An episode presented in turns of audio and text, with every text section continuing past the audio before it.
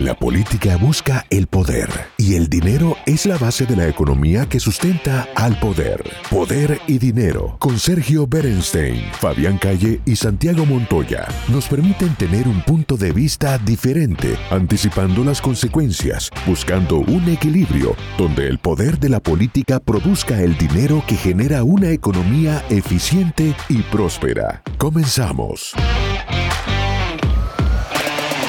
Bienvenidos a esta nueva edición de Poder y Dinero, programa que se emite de lunes a viernes por Americano Media.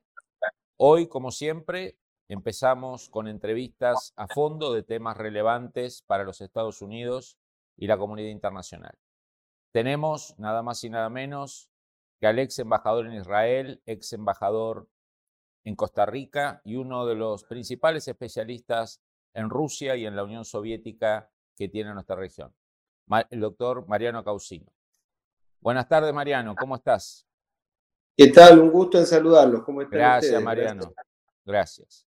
Vamos a empezar por un tema muy caro a tus conocimientos, que es la decisión de Putin de romper el status quo, digamos, europeo a partir de una guerra masiva como la que se inicia el 24 de febrero. ¿Te sorprendió?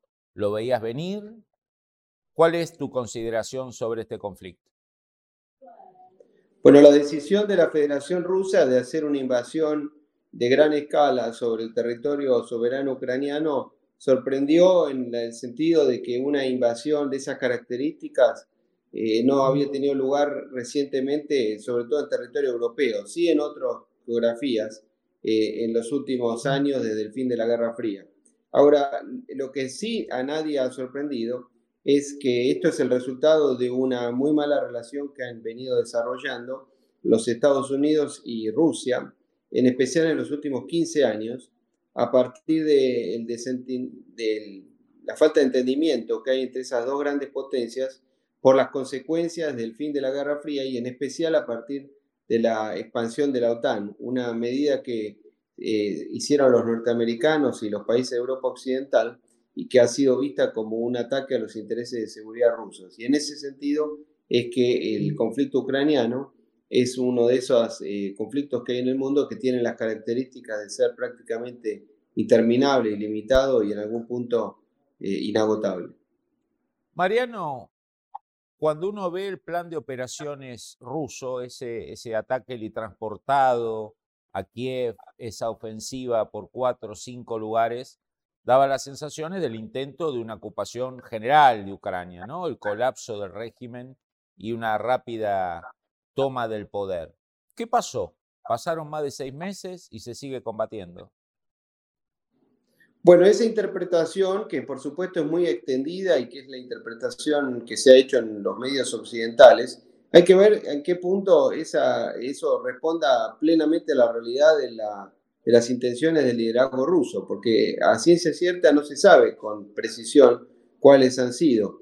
Hay otra versión que podría indicar que el gobierno ruso hizo una invasión directa sobre el territorio y, sobre, eh, y un avance sobre Kiev, y probablemente esa operación haya sido un medio de distracción para desviar la atención mientras se concentraban en las áreas del este y del sur de Ucrania, donde hay una gran cantidad de población eh, rusa o prorrusa, y que finalmente es el área de mayor interés por parte de Moscú. Porque hay que tener en cuenta que cuando se disolvió la Unión Soviética en 1991, una gran fracción de la población rusa eh, quedó viviendo en otro país. Y hay que tener en cuenta que este conflicto eh, tiene razones geográficas e históricas que resultan eh, imposibles de solayar e imposibles de evitar, y que tienen que ver con el hecho de que, en rigor, eh, Rusia nació en lo que hoy es Ucrania. De alguna manera, Ucrania incluso es anterior a Rusia, porque lo que hoy es Rusia, lo que fue el Imperio Ruso y después la Unión Soviética y hoy su sucesora, la Federación Rusa, nació a partir de una serie de tribus y de principados eslavos en torno al Principado de Kiev y a partir de ahí, con su expansión en todas las geografías hasta llegar a Moscú y hacia todo el resto, de, hasta terminar de conformar el imperio ruso a lo largo de varios siglos. y esa realidad se vio eh, colapsada hace solamente 30 años con el impacto y el trauma que esa situación generó tanto para el pueblo como para el liderazgo ruso. Mariano, cuando uno ve, toda guerra tiene un relato, ¿no? Como decía Churchill, cuando empieza la guerra termina la verdad. Y obviamente el relato ruso, el 23 de febrero, cuando empieza a prepararse todo, y el 24 a la madrugada cuando se lanza el ataque, es un relato supuestamente ideológico, ¿no? Rusia entra a salvar a los rusos que viven en Ucrania y a los propios ucranianos de los nazis que gobiernan Ucrania.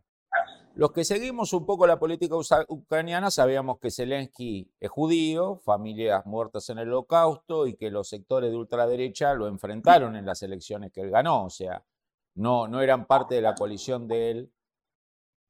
¿Te, parece, te pareció un, relato, un, un ropaje encubridor inteligente, adecuado, el que usó Rusia al principio?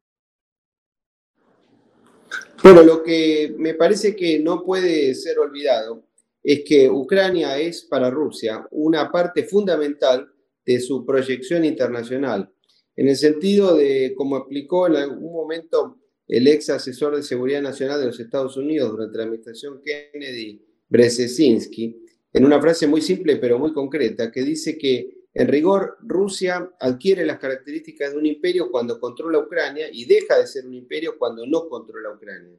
Ucrania es una parte fundamental del imperio ruso a lo largo de su historia, que es una nación, un país de características continentales que siempre buscó expandirse en busca de seguridad porque tiene un territorio eh, que básicamente es una inmensa planicie, muy fácil de invadir, a su vez, por supuesto, muy fácil de desplegarse en el espacio y en búsqueda de seguridad, dado que ha sido invadido por los mongoles, los lituanos, los polacos, por Napoleón Bonaparte, por la Alemania nazi, siempre buscó expandir su territorio. Y en ese sentido, el territorio ucraniano es un eje central de esa situación. Eh, a partir de eso, eh, el discurso ruso, por supuesto, aludió a la participación ucraniana en la Segunda Guerra Mundial, donde, eh, naturalmente, como vos sabés, eh, se cuestiona enormemente la posición de los ucranianos en colaboración con el ejército del Tercer Reich y en hechos muy graves contra la población judía. Pero eso es el argumento y la propaganda que ejerce el Kremlin. Pero las raíces del conflicto tienen que ver con estas razones geográficas e históricas que son imposibles de separar. Justamente volviendo al punto que me indicabas, Rusia inicia esta guerra con este relato poco creíble de Zelensky nazi, digamos, ¿no? Y va mutando con el correr de los meses a posiciones geopolíticas más crudas. Por ejemplo, Putin diciendo soy Pedro el Grande, mi agenda es la de Pedro el Grande y nos expandimos como se expande Pedro el Grande. O sea, queda atrás lo ideológico, lo moral, el holocausto, la Segunda Guerra, y se pasa a un relato mucho más crudo que destruye el relato inicial, digamos, ¿no? Ahí hay un cambio muy, muy brutal de relato. Y después se suma Lavrov, también con argumentos muy duros, muy de realpolitik. Digamos, ¿a qué digamos, en tu visión, por qué no se inició así Rusia? ¿Por qué no inició la operación con un relato creíble que es, mira, lo hacemos porque somos un imperio, porque la OTAN se acercó? ¿Por qué se eligió ese relato con, tan poco impacto real, que es el tema de, los judíos, el tema del holocausto, el tema de la segunda. ¿A qué, le atribuís? Pero probablemente haya sido una búsqueda de conseguir algún tipo de disminución del rechazo que en Occidente esta operación iba a suponer y que supuso. Eh, pero lo relevante en este plano es que la política exterior rusa es consistente desde hace, diría, siglos. En realidad la política exterior rusa es la misma en el periodo zarista, en el periodo soviético y en el periodo actual, eh, porque es un país cuyo liderazgo tiene una clara, una clara sentido de su interés nacional, que está atado a la manutención de ese aparato de seguridad e inteligencia y de defensa, de donde proviene el liderazgo ruso, ni más ni menos que la figura del presidente Putin, y que está atado necesariamente a la realidad geográfica de un país que, como decíamos, es una inmensa planicie dotado de eh, ilimitados recursos naturales, pero que tiene una población relativamente eh, menor, con una tasa de crecimiento poblacional muy, muy menor, y que está rodeado de enemigos y de potencias enemigas. La principal de ellas es China, la cual paradojalmente en los últimos 15 años se transformó en un aliado a partir de la muy mala relación que han venido desarrollando tanto China con Occidente como sobre todo Rusia con Occidente y en especial con Estados Unidos, lo cual ha generado un acercamiento entre China y Rusia, lo cual a la larga es un dato muy negativo para, los Estados Unidos y para Occidente en general. Mariano, te planteo una pregunta, nos quedan dos minutos, vamos a ir un corte y te voy a pedir que la desarrollemos en el próximo bloque. Cuando uno mira la geopolítica de hoy y de los próximos 30, 40 años, claramente hay dos colosos económicos y tecnológicos que son Estados Unidos y, China, y Rusia, que es una gran potencia militar con commodities, petróleo, gas, una materia gris importante en zonas de ciencia, de cultura. ¿No te da la sensación de que este, este, esta pelea de Rusia con Occidente y de Occidente con Rusia lleva a Rusia a hacerlo algo que a lo mejor no es lo más conveniente, que es terminar siendo como, como un actor demasiado dependiente de uno de esos dos polos, en vez que estar pivoteando y sacando lo mejor de los dos colosos, es como que queda muy dependiente de un país como China con que Rusia se ha llevado históricamente mal, tanto en el periodo zarista como en el periodo comunista, creo, vos me corregirás, exceptuando poquitos años del 49 al 53 entre Mao y Stalin, digamos. Cuando uno ve, bueno, le vende el petróleo a Rusia, le vende el gas a, eh, digamos, Rusia le vende el petróleo que no puede venderle a Occidente, a China, esto a China, esto a China. Yo si soy dirigente chino empiezo a desarrollar la idea de largo plazo de una Rusia como una especie de vasallo económico de China. ¿Lo ves así?